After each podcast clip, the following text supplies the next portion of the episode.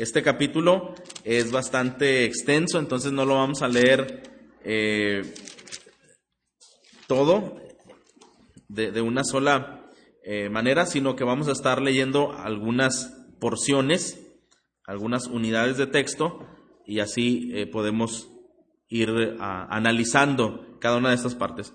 Bien, Génesis 41, voy a leer hasta el versículo 13 y usted puede seguir, dice, y aconteció que después de dos años Faraón tuvo un sueño, soñó que estaba de pie junto al Nilo, y de pronto del Nilo subieron siete vacas de hermoso aspecto y gordas, y pasían en el carrizal. Entonces otras siete vacas de mal aspecto y flacas subieron del nido, Nilo detrás de ellas, y se pararon junto a las otras vacas de la orilla del Nilo. Y las vacas de mal aspecto y flacas devoraron las siete vacas de hermoso aspecto y gordas. Entonces Faraón se despertó se quedó dormido y soñó por segunda vez. Vio que siete espigas llenas eh, de buena, llenas y buenas crecían en una sola caña y que siete espigas menudas y quemadas eh, por el viento del este brotaron. Después de aquellas y las espigas menudas devoraron las siete espigas gruesas y llenas. Entonces Faraón despertó y resultó que era un sueño. Por la mañana su espíritu estaba turbado y mandó llamar a todos los magos y a todos los sabios de Egipto, y Faraón les contó sus sueños, pero no hubo quien lo pudiera interpretar a Faraón. Entonces el jefe de los coperos habló a Faraón, quisiera hablar hoy de mis faltas. Cuando Faraón se enojó con sus siervos y me puso bajo custodia en la casa del capitán de la guardia, a mí y al jefe de los panaderos, él y yo tuvimos un sueño en una misma noche. Cada uno de nosotros soñó según la interpretación de su propio sueño, y estaba allí con nosotros un joven hebreo, un siervo del capitán de la guardia, y se lo contamos, y él nos interpretó los sueños, a cada uno interpretó su sueño, tal como lo habíamos eh, interpretado, así sucedió. A mí me restableció Faraón en mi puesto, pero al otro lo ahorcó. La semana pasada, hermanos, vimos capítulos 39 y 40 y veíamos que Dios estaba preparando a José para una tarea muy especial, que era una tarea de salvar al pueblo de Dios de una hambruna que llegaría. Bueno, si recordamos, José había sido vendido por sus hermanos y los ismaelitas, una vez que lo tomaron, lo vendieron a Potifar. José había sido fiel, eh, fue cercado de una tentación constante con la esposa de Potifar. El Señor le dio gracia a José para salir victorioso de esa tentación pero vemos que eso no fue una garantía de que su vida continuara en constante prueba y lucha. Y bueno, vemos que aquella calumnia de la esposa de Potifar provocó que eh, José fuera llevado a prisión.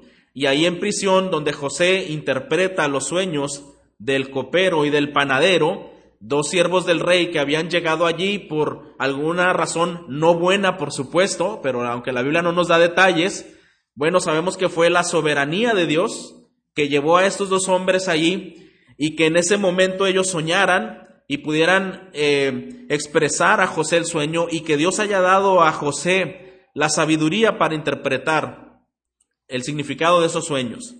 Todo ello, cuando José hace, recuerden, cuando interpreta el sueño del copero, había sido muy positivo, ¿verdad? En tres días a ti te van a restablecer nuevamente a tu posición. No fue lo mismo respecto al panadero, que después de tres días sería ahorcado por mandato de Faraón. Pero hay una petición que José hace al copero. ¿Recuerdan, hermanos? Cuando él le dice, mira, te van a restablecer de aquí a tres días, te va a ir muy bien, ¿verdad? Yo te pido un favor. Ya cuando estés en esa celebración y el Señor permita que tú vuelvas de nuevo a esa posición que tenías de honor, acuérdate de mí. No te olvides de mí. Y el, capítulo 40 justamente terminó con ese, esa mala nota, dice el versículo 23 del capítulo 40, pero el jefe de los coperos no se, acordó, no se acordó de José, sino que se olvidó de él. Entonces, sabemos que hasta este punto, viendo la vida de José, eh, un constante altibajo, una cumbre y un, un descenso tan extremo, estamos de acuerdo, hermanos, que son las, las maneras extrañas en cómo Dios obra muchas veces. Pero la semana pasada decíamos que esa prisión en la vida de José, más que una prisión solamente física, más que solamente estar rodeado de, de hierro, era un hierro que estaba introduciéndose en su alma para fortalecerlo como una preparación que el Señor lo usaría en una posición muy prominente y con una responsabilidad única, muy grandiosa. Era Dios compartiría sus planes con, con José, un hombre, al fin de cuentas, hijo de Adán, caído, con muchas situaciones, como vimos al principio de su vida, eh, favorito de su padre y con un espíritu orgulloso, ¿verdad? Sin embargo, el Señor, hermanos, tenía a bien tratar en la vida de José. Y ahora que hemos llegado aquí, sucede, eh, vemos estos versículos registran eh, a Faraón soñando, teniendo dos sueños, y estos dos sueños era uno mismo, como José bien le interpreta posteriormente, y en su soberana providencia el, el Señor había revelado a través de aquellos sueños a este rey pagano un trascendental acontecimiento de siete años de terrible hambruna que sobrevendría sobre toda aquella región. Pero llama la atención que una vez que, que Faraón tiene estos sueños, eh, él despierta turbado, asustado, inquieto, y entonces manda llamar, dice ahí que a los, a los sabios, ¿verdad? A la gente que supuestamente tenía eh, este conocimiento de interpretar eh, sueños. Dice entonces que vinieron los magos y los sabios de Egipto a Faraón y él cuenta sus sueños, pero dice el texto que no había quien se lo pudiera interpretar a Faraón. Entonces, hermanos, en su plan soberano, Jehová Dios usó a su siervo José como el instrumento escogido, ¿verdad? Eh, para salvar a mucha gente de morir a causa del hambre. Entre ellos, libraría de morir a la familia santa, es decir, a Jacob y a sus hijos, ¿verdad?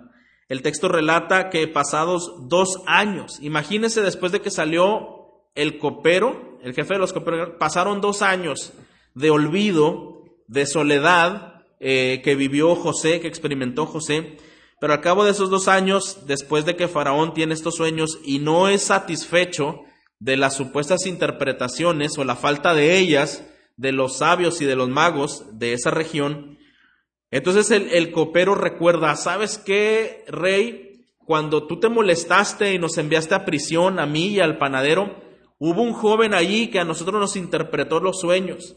Y la manera que los interpretó, así fueron llevados a cabo. Él es un joven hebreo, ¿verdad? Y recuerdo que él estaba ahí en la prisión.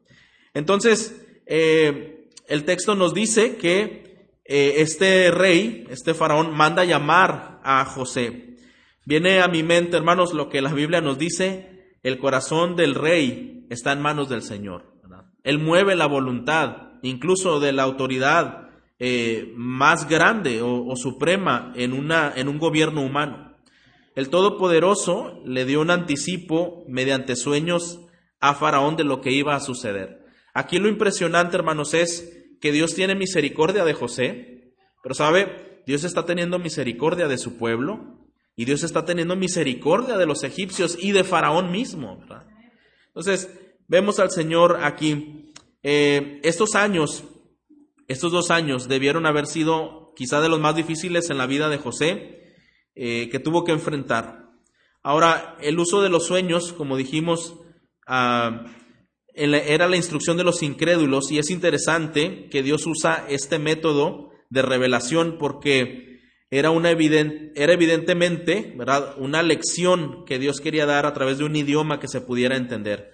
Los egipcios y babilónicos se, especializaban en la interpretación de sueños, lo dijimos la semana pasada, que incluso tenían como una profesión el interpretar sueños y había quien se dedicaba a eso. Bueno, a pesar de que ellos tenían eh, este tipo de costumbres y de estudios, por decirlo de alguna manera, ninguno pudo interpretar el sueño de Faraón. Y otra vez, hermanos, es porque era una revelación de Dios, ¿verdad? Era Dios hablando, de alguna manera eh, mostrando lo que sucedería y preparando a José para que llegara ante el palacio y no solamente pudiera interpretar estos sueños, sino como vemos eh, más adelante, eh, esto serviría como una plataforma para que él entrara a esa corte real. Ahora, el término magos que aquí se usa posiblemente es una referencia a una clase sacerdotal que se dedicaba a la adivinación. No es quizá como los magos que se nos viene en mente, ¿verdad? Ahora por Hollywood, algo muy diferente. Eh, tenía que ver más como con ritualismos, ¿verdad? Y alguna especie de adivinación. Los sabios, por otro lado, eran personas con habilidades superiores en ciertos asuntos. Era gente que estudiaba eh, el cielo, estudiaba la naturaleza, era gente muy erudita en varios campos y muchas veces ellos eran consultados eh, respecto a estos asuntos. Ahora, debe recordarse, hermanos, que la cultura egipcia era considerada superior en muchos aspectos a las de las otras naciones en la antigüedad. Por eso es que tenían este tipo de especialidad. Ahora, los magos y los sabios eran, por lo tanto, hombres versados en jeroglíficos, astrología y en otras ciencias de entonces. Si eran personas eh, con conocimientos. No obstante, fueron incapaces de desentrañar estos misterios y este significado de los sueños de Faraón. Posiblemente lo que los magos y los sabios sugerían eh, como interpretación no fue satisfactorio para Faraón. Probablemente, hermanos, lo que él escuchaba no convencía y no, y no aquietaba su espíritu eh, por esos sueños que él había tenido. Entonces, ocurre algo interesante a partir del verso 14 hasta el verso 16. Dice, entonces Faraón mandó llamar a José y lo sacaron a prisa del calabozo. Después de afeitarse y cambiarse sus vestidos, vino a Faraón. Y Faraón dijo a José, he tenido un sueño y no hay quien lo interprete, pero he oído decir de ti que oyes un sueño y lo puedes interpretar. Bueno, eh, Faraón manda llamar entonces a José y eh, puede verse, hermanos, que para presentarse a José tenía que hacer algunos arreglos a su aspecto, lo que nos dice que ahí en la prisión, pues sí, estaba teniendo días muy difíciles y no había quizá esa atención de que él pudiera arreglar su aspecto. Así que ahora José debía afeitarse, debía cambiarse con una ropa eh, buena y entonces salir de la cárcel. Además, puesto que iba a comparecer ante el rey, y esto no sería cualquier eh, ocasión, ¿verdad? Era desde luego eh, una cita importante. Esto también nos dice por qué tenía que ir de una manera adecuada para presentarse ante Faraón. De una manera sencilla, el rey le explica el problema al joven hebreo y le dice que ha oído de José que él puede interpretar sueños. El faraón había eh, oído de José esto, pero él se refiere a José como que él era una persona infalible en cuanto a esta tarea. Hermanos, José no era un intérprete de sueños, ¿verdad? no era su oficio, no era, no estaba eh, mezclado o influenciado de esa cultura donde sí había esa supuesta interpretación, pero nuevamente aquí Dios está queriendo dar una lección a Faraón, hermano, que ese sueño, esos sueños que le han turbado y que le han angustiado, era una advertencia que venía de parte de Dios y que también Dios usaría a un instrumento escogido de él, sin que tuviera que estar mezclado con toda esta eh, cultura tan pagana, y que el Señor podría hablar a través de ello.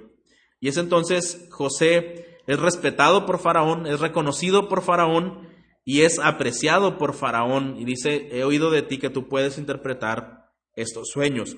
Ahora, imagine usted eh, a Faraón en esa angustia y cuando escucha de José y, su buena reputación, entonces él quizá le habla con palabras halagadoras, ¿verdad? He oído de ti, tú tienes un espíritu superior y puedes hacerlo y he escuchado que eres eh, muy, muy acertado en lo, que, en lo que haces. Pero mire las palabras de José en el versículo 16. No está en mí, respondió José a Faraón. Dios dará a Faraón una respuesta favorable el testimonio, hermanos, de, de, la obra de Dios, ¿verdad? Y está diciendo José, bueno, gracias por todos los méritos y halagos que no merezco, de alguna manera, ¿verdad? Pero si hay alguien que va a interpretar ese sueño, ese es Dios, ¿verdad? Ese es mi Dios, el Dios al que yo adoro, el Dios al que yo conozco. Él puede interpretarte de una manera favorable el sueño. Bueno, eh, Cuando Faraón dice que no hay quien lo interprete, eh, y José dice no está en mí, Dios será el que da la respuesta, José responde a Faraón como un verdadero siervo de Dios. ¿A qué nos recuerda del Antiguo Testamento esta respuesta y esta prueba de José? Dijimos la semana pasada lo, del mismo modo que Daniel cuando estaba en presencia de Nabucodonosor. ¿Se acuerda? Cuando también tuvo esos sueños y manda llamar, dice la Biblia, a magos, astrólogos, adivinos, caldeos y toda la gente que pudiera llamar ya una cultura más avanzada y, con varias eh, especialidades en ese tema y ninguno pudo hacerlo. Quiero recordarle cuál fue la respuesta de Daniel para que podamos tener este paralelismo con las palabras de José. Mire, Daniel respondió de esta manera cuando Nabucodonosor le pide la interpretación. Daniel respondió delante del rey diciendo, el misterio que el rey demanda, ni sabios, ni astrólogos, ni magos, ni adivinos lo pueden revelar al rey. Fíjese, pero hay un Dios en los cielos, el cual revela los misterios, y él ha hecho saber al rey Nabucodonosor lo que ha de acontecer en los postreros días. Entonces, hermanos, tanto José como Daniel rehusan ser el centro de atención. ¿Se fija?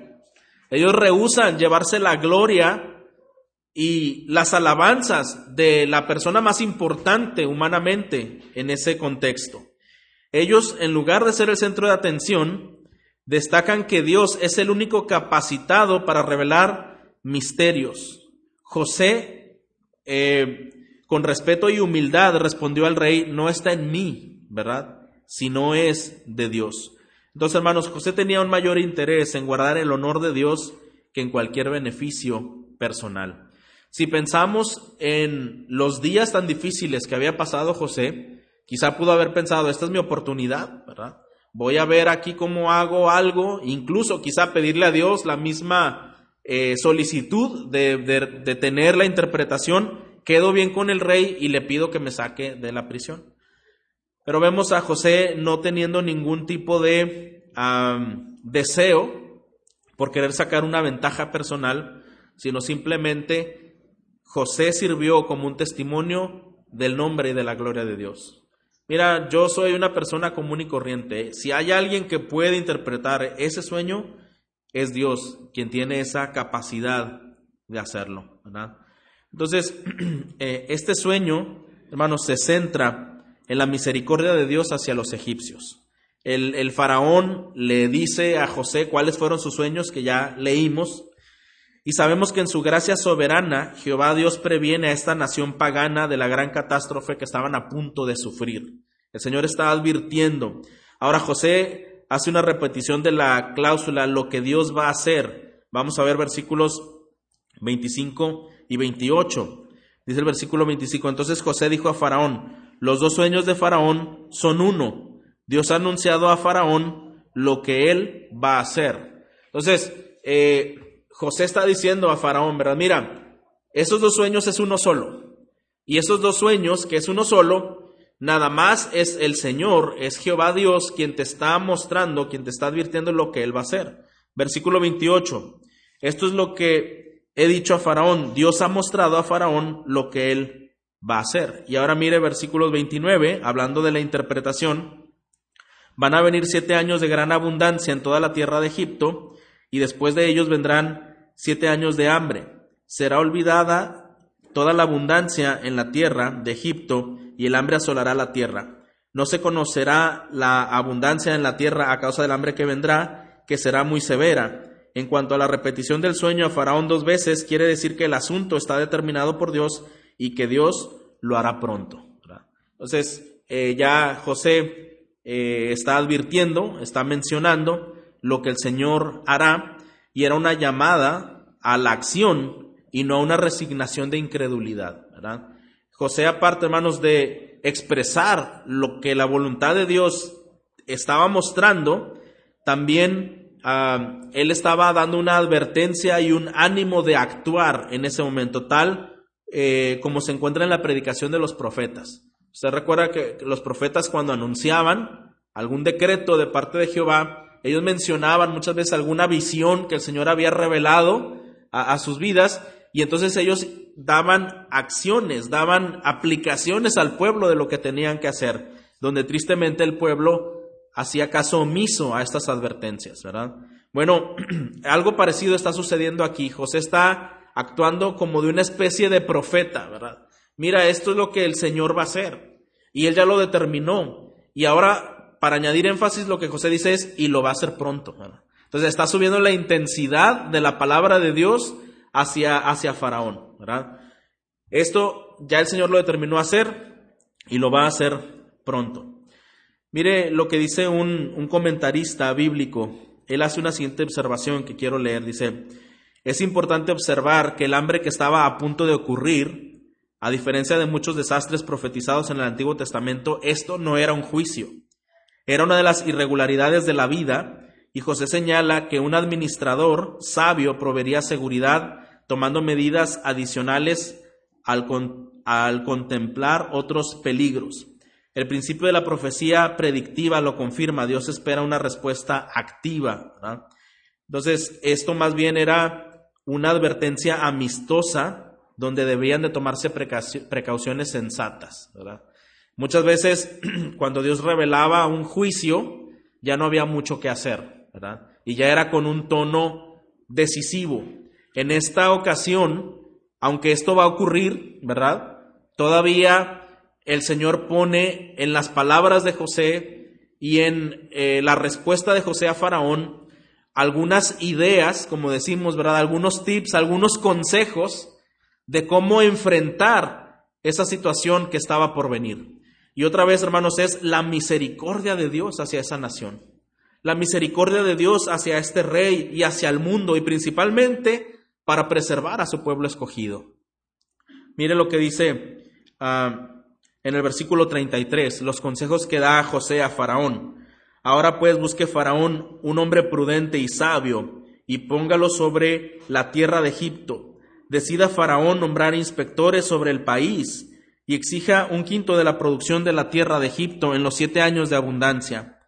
Que los inspectores recojan todos los víveres de estos años buenos que vienen y almacenen en las ciudades el grano para alimento bajo la autoridad de Faraón y que lo protejan, y que los víveres sean una reserva para el país durante los siete años de hambre que ocurrirán en la tierra de Egipto, a fin de que la gente del país no perezca por el hambre. Entonces aquí ahora José está eh, aportando algunos consejos y él le muestra un programa económico, ¿verdad? Un programa completo económico para hacerle frente a aquella emergencia que la nación iba a enfrentar. Hermanos, lo que José está aquí mostrando era un plan maestro, ¿está de acuerdo? Era un plan maestro y esto, desde luego, implicaba almacenar eh, todo lo, la ganancia, todo el beneficio que ellos iban a tener en esos siete años de abundancia. Esas siete vacas flacas, ¿verdad? Que devoraron a las siete vacas eh, gordas. Estaba diciendo, mira, pues va a venir siete años de mucha abundancia Egipto va a ser muy próspero en muchos sentidos, pero después de esos siete años se van a olvidar porque va a venir una hambruna que dice que jamás ha experimentado en toda la tierra. Entonces José le dice, el consejo es, esos siete años de mucha abundancia tenemos que ahorrar, ¿verdad? Se tienen que tomar medidas eh, responsables y emergentes. Mira, tienes que, tienes que nombrar supervisores y que haya un como unos impuestos, ¿verdad?, acerca de todos los, bienes y se estén almacenando en, algunos lugares para que cuando entren esos siete años de hambruna haya una reserva importante y entonces la nación no perezca.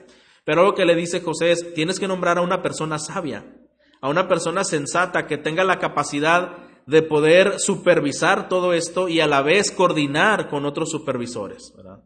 Entonces, esto le parece a Faraón muy, muy interesante, ¿verdad? Eh, hasta este punto, José tenía el menor indicio de que Faraón pudiera pensar acerca del mismo. ¿Está de acuerdo? Él nada más está dándole un consejo. Él no pensaba ser el candidato para el puesto de jefe administrador, una especie de ministro de economía de la nación egipcia, ¿verdad? Era lo que se necesitaba. Probablemente lo único que José esperaba era una liberación de la cárcel como resultado de esta buena interpretación y de estos consejos. Probablemente ah, cuando José expresa esto dirá, bueno, esto será suficiente y quizá el rey tenga misericordia de mí. Pero mire, la designación de José como gobernador de Egipto, vamos a ver estos versículos del versículo 37 al 45. La idea pareció bien a Faraón y a todos sus siervos. Entonces Faraón dijo a sus siervos, ¿podemos hallar a un hombre como este, en quien esté el Espíritu de Dios? Y Faraón dijo a José, puesto que Dios te ha hecho saber todo esto, no hay nadie tan prudente ni tan sabio como tú. Tú estarás sobre mi casa, y todo mi pueblo obedecerá tus órdenes. Solamente en el trono yo seré mayor que tú. Faraón dijo también a José, mira, te he puesto sobre toda la tierra de Egipto. Y Faraón se quitó el anillo de sellar de su mano y lo puso en la mano de José, lo vistió con vestiduras de lino fino y puso un collar de oro en su cuello, lo hizo montar en su segundo carro y proclamaron delante de él, doblen la rodilla y lo puso sobre toda la tierra de Egipto. Entonces Faraón dijo a José, aunque yo soy Faraón, sin embargo, nadie levantará su mano ni su pie sin tu permiso en toda la tierra de Egipto. Y Faraón llamó a José por el nombre de Safnat Panea, y le dio por mujer a Asenat, hija de Potífera, sacerdote de On, y salió José para ver la tierra de Egipto. Hermanos, esta es una de las maneras muy gloriosas de ver la providencia de Dios. ¿Está de acuerdo? Este título yo, he, yo le he puesto, hermanos, del sufrimiento a la gloria. Después de pasar duras pruebas y esos años en la oscuridad de la prisión y en el olvido y la soledad que estaba experimentando José, de un instante a otro, ahora José está en la corte, en la corte del rey, está interpretando un sueño, está siendo respetado por Faraón y no solo eso, ahora está siendo colocado en la posición más alta de toda esa nación. Solamente por arriba de él era Faraón. Le hizo estar en, su segundo carro, le pone ese anillo especial que le hace, eh, le accede la autoridad para poder hacer muchas cosas. Y dice, las rodillas se van a doblar ante ti, te van a hacer reverencia, serás conocido como la persona de mayor confianza y cercana a mí, ¿verdad? Nadie aquí eh, puede tratar de ti como un subalterno, todos ellos serán siervos tuyos, solamente yo estaré por encima de ti. Es lo que Faraón está expresándole a José. Con frecuencia, hermanos, la sabiduría es vista como unos dones del Espíritu de Dios. ¿Está de acuerdo? ¿Se fija el reconocimiento de Faraón? ¿Acaso hallaremos a otra persona, a otro varón en quien el Espíritu de Dios pose sobre él? Faraón está reconociendo en José que había un espíritu de sabiduría y de superioridad. José está viendo, hermanos, de alguna manera a Dios en José. Está viendo el testimonio, está viendo la gloria de Dios en José. Y no solo lo ve, reconoce además que es la persona idónea. Y que esto es verdad. ¿Recuerda usted las palabras de Nabucodonosor hacia los jóvenes hebreos cuando ellos se mantuvieron firmes y después que el Señor los libró, eh, este rey mandó decir, ahora todos póstrense ante el Dios que ellos adoran, ¿recuerda? Y esto es otra vez, hermanos, cuando el Señor nos lleva por pruebas en nuestra vida y nuestra fe es fortalecida y salimos victoriosos, no sabemos a qué dimensión el testimonio de Dios va a ser altamente glorificado. Pero el Señor será glorificado, hermanos, en dimensiones divinas, de una forma tan trascendental que no podemos nosotros imaginar su alcance.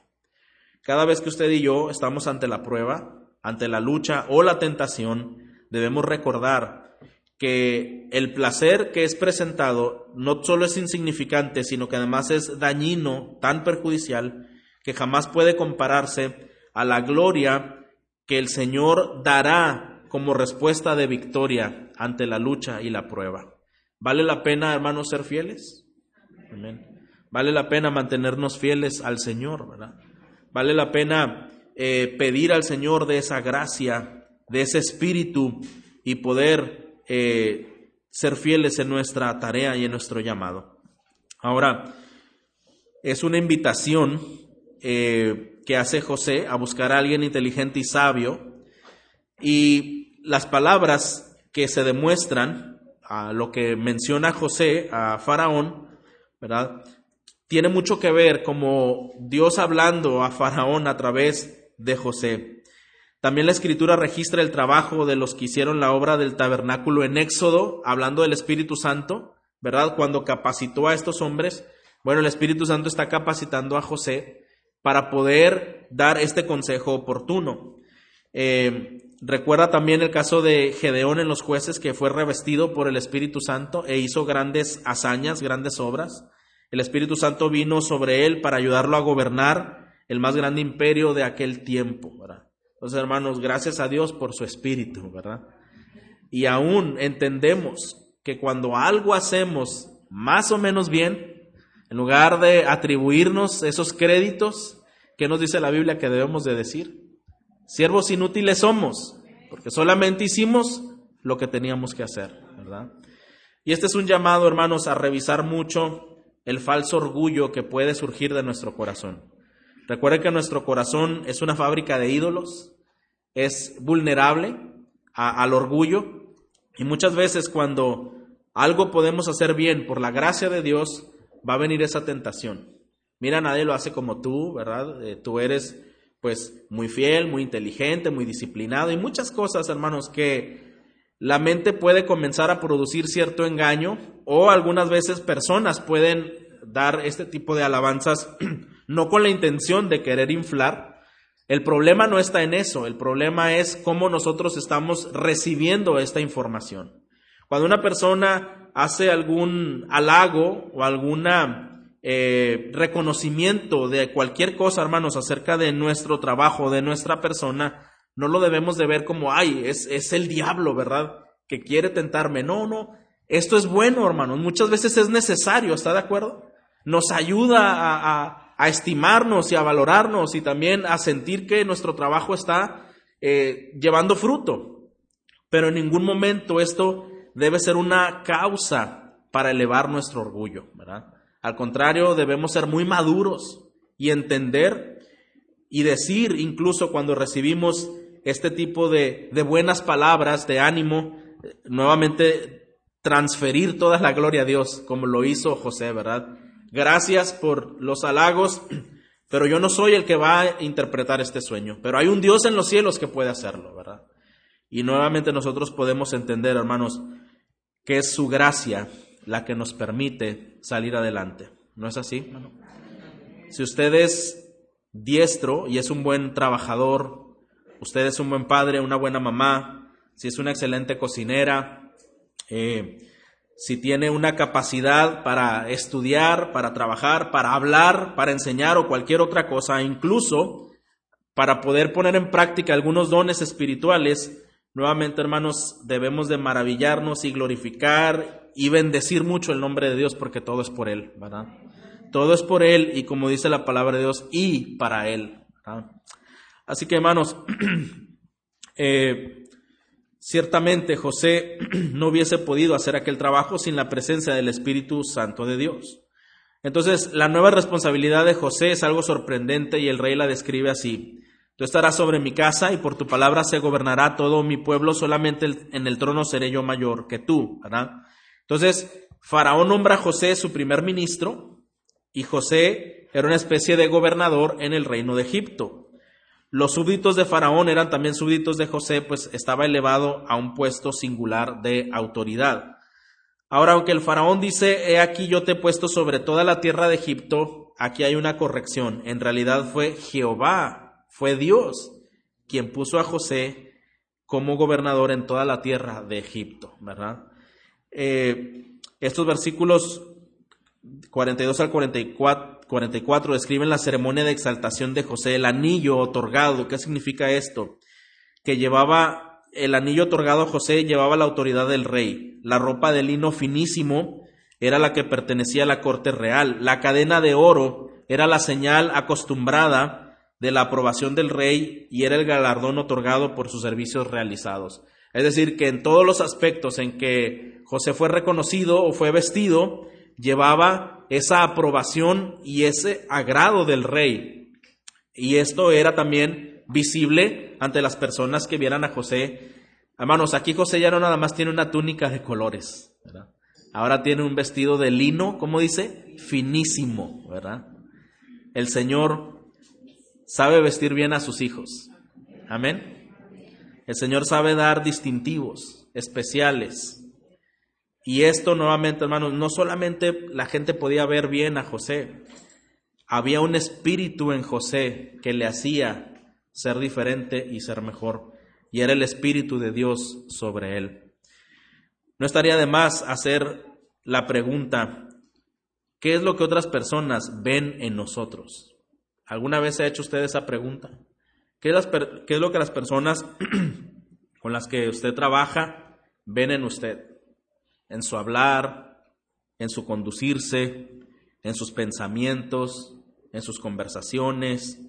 ¿Qué es lo que otras personas eh, en nuestra familia quizá consideran de nosotros? ¿Cuáles son las características de nosotros que sobresalen delante de ellos? ¿Usted considera, y esta pregunta la hice la semana pasada, que una persona llena del Espíritu de Dios es visible? Hermano, pero el Espíritu no es una materia. Pero el Espíritu, hermanos, tiene qué? Tiene frutos, tiene señales, tiene evidencias, ¿verdad? Y las, las conocemos bien en Gálatas, cuando mencionamos los frutos del Espíritu. Ahora, hermano, entonces haciendo preguntas, ¿es fácil reconocer a una persona amorosa? ¿A una persona paciente? ¿Sí? ¿A una persona con largura de ánimo? ¿Con prudencia? Claro que sí, hermanos. a través de las decisiones que tomamos y de las obras que realizamos, es la plataforma que Dios nos permite para poder exhibir esos frutos como resultado del Espíritu que mora dentro de nosotros. José está haciendo una excelente exhibición de la obra de Dios en su vida. Hermano, y usted y yo todos los días tenemos la oportunidad de hacer lo mismo. Todos los días las misericordias de Dios que son nuevas cada mañana son una oportunidad para mostrarle a otros el Dios que vive en nosotros y la grandiosa y, gloriosa majestad que es Él y cómo su espíritu puede transformar nuestras vidas. Y muchas veces, hermano, el, ser humano batalla con algunas aprensiones de su pasado, ¿verdad? Y el enemigo es el que acusa, ¿no es así que dice la Biblia? ¿verdad? ¿Quién acusará a los escogidos de Dios si Él es el que justificó? Pero cuando la Biblia nos enseña cuál es una de las tareas del enemigo es acusar, es susurrar al oído y es decir, acuérdate que tú te equivocaste o acuérdate quién eras tú, ¿verdad? Eh, no, no, tú no puedes hacer nada para el Señor, vergüenza te debería de dar, tú mejor mantente sentadito, tú mejor no hables. Pero sabe una cosa, hermano, el que está en Cristo es nueva criatura. Y dice la Biblia que las cosas viejas que pasaron y aquí, todas son hechas nuevas. Y no solo eso, hermano, sino que aún el creyente que aún batalla con muchas áreas de su vida, el Señor permite esta renovación porque la santificación personal es progresiva, Es progresiva. Pero sí el Señor nos invita, hermanos, a reconsiderar nuestra posición espiritual, a revisar nuestra vida y poder tomar en serio ese camino de avance eh, en nuestra vida cada vez más conformada a la imagen de Cristo. Ahora, Cuando Faraón eh, privilegia a José, hay algunas cosas también interesantes aquí. Dice que además de ello, José recibió una esposa y recibió un hombre nuevo. Llamó Faraón a José eh, Safnat Panea y le dio por mujer a Asenat, hija de Potífera, sacerdote de On. Dice entonces que el significado del nombre dado a José, sin embargo, es algo incierto, pero le voy a decir cuáles son algunos posibles significados de ese nombre. Significa Dios ha hablado y él vive. ¿No le parece grandioso? O sea, hermano, la manera en que Faraón le da un nuevo nombre a José era un nombre que tenía que ver con algo de su carácter, con algo de su testimonio. Y José pudo verse llamado Dios ha hablado y él vive, o también aquel que sabe las cosas y tiene abundancia de vida. Si es una u otra el significado, está claro que Faraón está reconociendo la vida de Dios en la vida de José, la presencia de Dios en la vida de José. ¿Está de acuerdo, hermano? Ahora, eh, hasta donde se sabe, José practicó la monogamia y no tuvo más esposas. Solamente se sabe de esta mujer que aquí se menciona. ¿Qué sucede en la administración de José sobre el reino de Egipto? Bueno, es sorprendente, hermanos, dice la Biblia en el versículo 46 que José tenía 30 años, ¿verdad? En una cultura extraña y José asume una responsabilidad tan grande. Con una gran juventud asume una responsabilidad tan grande. Y hay un teólogo que dice, solo un hombre como José, entrenado en la adversidad y en la tristeza, podía experimentar una súbita exaltación como esta sin orgullo ni autoexaltación. ¿Se acuerdan, hermano, que dijimos que el Señor que estaba haciendo con José lo estaba preparando? Él iba a asumir una posición muy, muy alta. Y era muy fácil que él se pudiera elevar teniendo esta posición. Lo mismo como el apóstol Pablo cuando dice, y para que aquella gloria de las revelaciones que le habían sido dadas no lo exaltase sobremanera, le fue dado un aguijón en su carne, ¿se acuerda? Sea un mensajero de Satanás que me abofeté. Hermanos, toda la grandeza que Dios había dado al apóstol Pablo, el haber llegado al tercer cielo, el haber tenido revelaciones únicas, pudo haberle hecho perder el piso y decir, yo tengo una comunión con Dios única que nadie más tiene, pero el Señor previniendo ese orgullo del que todos somos muy ah, vulnerables a, a vivir, le dio un aguijón en su carne. Y cada vez que el apóstol Pablo quizá pudiera incluso intentar gloriarse, más bien se gloriaba en sus debilidades, ¿verdad? Ahí posaba el poder de Cristo. Lo mismo está pasando con José. Antes de llegar a la gloria, pasó por el sufrimiento, ¿verdad?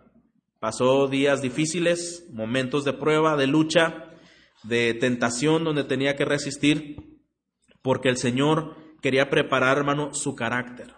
No solo sus capacidades, ya hablamos de esto, el Espíritu de Dios le hizo muy sabio en todos estos asuntos, pero hermano, si hay un área en la que el Señor tiene gran énfasis acerca de sus hijos, es en nuestro carácter. Dios está muy preocupado, hermanos, por nuestro carácter, y Él quiere constantemente trabajar en Él, en el carácter de cada uno de nosotros. Aquí José, en lugar de un joven de 30 años, petulante, ¿verdad? Quizá como lo fue a los 17 años con su túnica de colores, paseándose y exhibiéndose en medio de sus hermanos, ahora era un hombre centrado, agradecido en la oportunidad que Dios le estaba dando y desde luego también con gran humildad en su corazón. Hermano, no desmayemos cuando somos probados, ¿verdad? Recordemos que muchas de estas pruebas son permitidas por el Señor para capacitar nuestro carácter, para transformar nuestro carácter a la imagen de Cristo y porque muchas veces las responsabilidades que vienen a nuestras manos conllevan que vaya a través de un carácter adecuado, ¿verdad? Un carácter moldeado al deseo de Dios.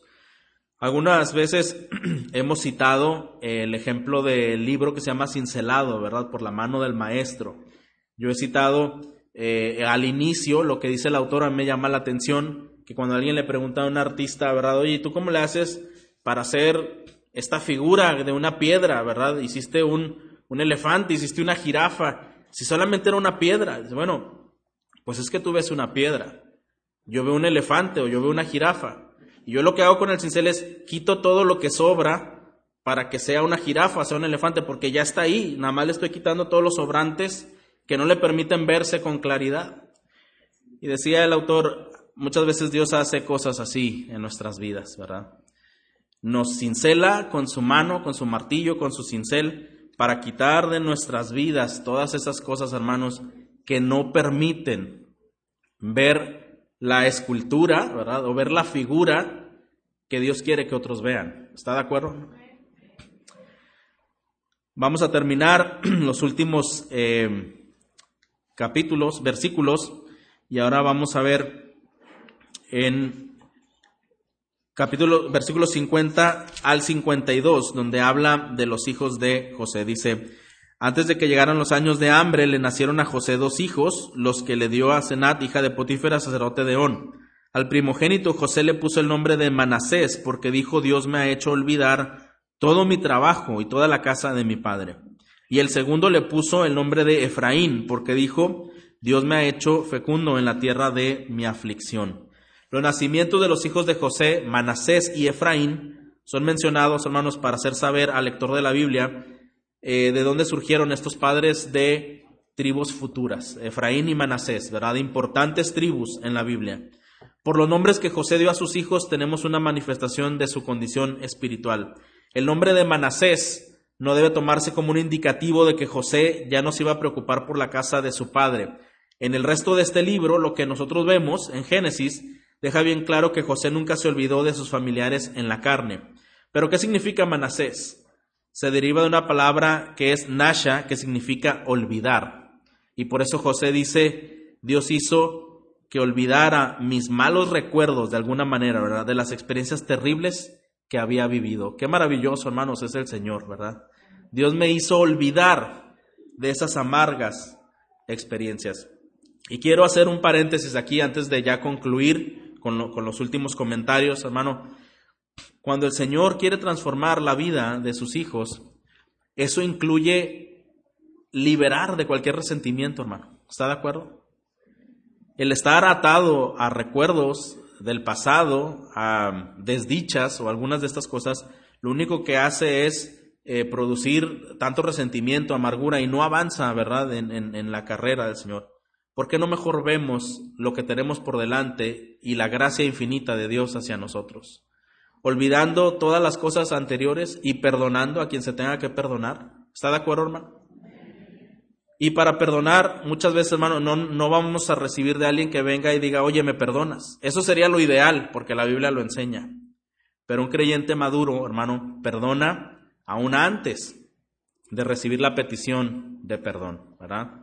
Es la manera en cómo nosotros debemos entender. José pone a su hijo Manasés, Dios me ha hecho olvidar mis aflicciones pasadas, mi trabajo pasado, ¿verdad? El hecho de que José haya dado a sus hijos nombres hebreos y no egipcios es una clara señal de que no se había olvidado de su origen ni de su familia. ¿verdad? Ahora, el nombre Efraín procede del hebreo Gifrani, que significa me hizo fructífero, otra bendición más que José reconoce.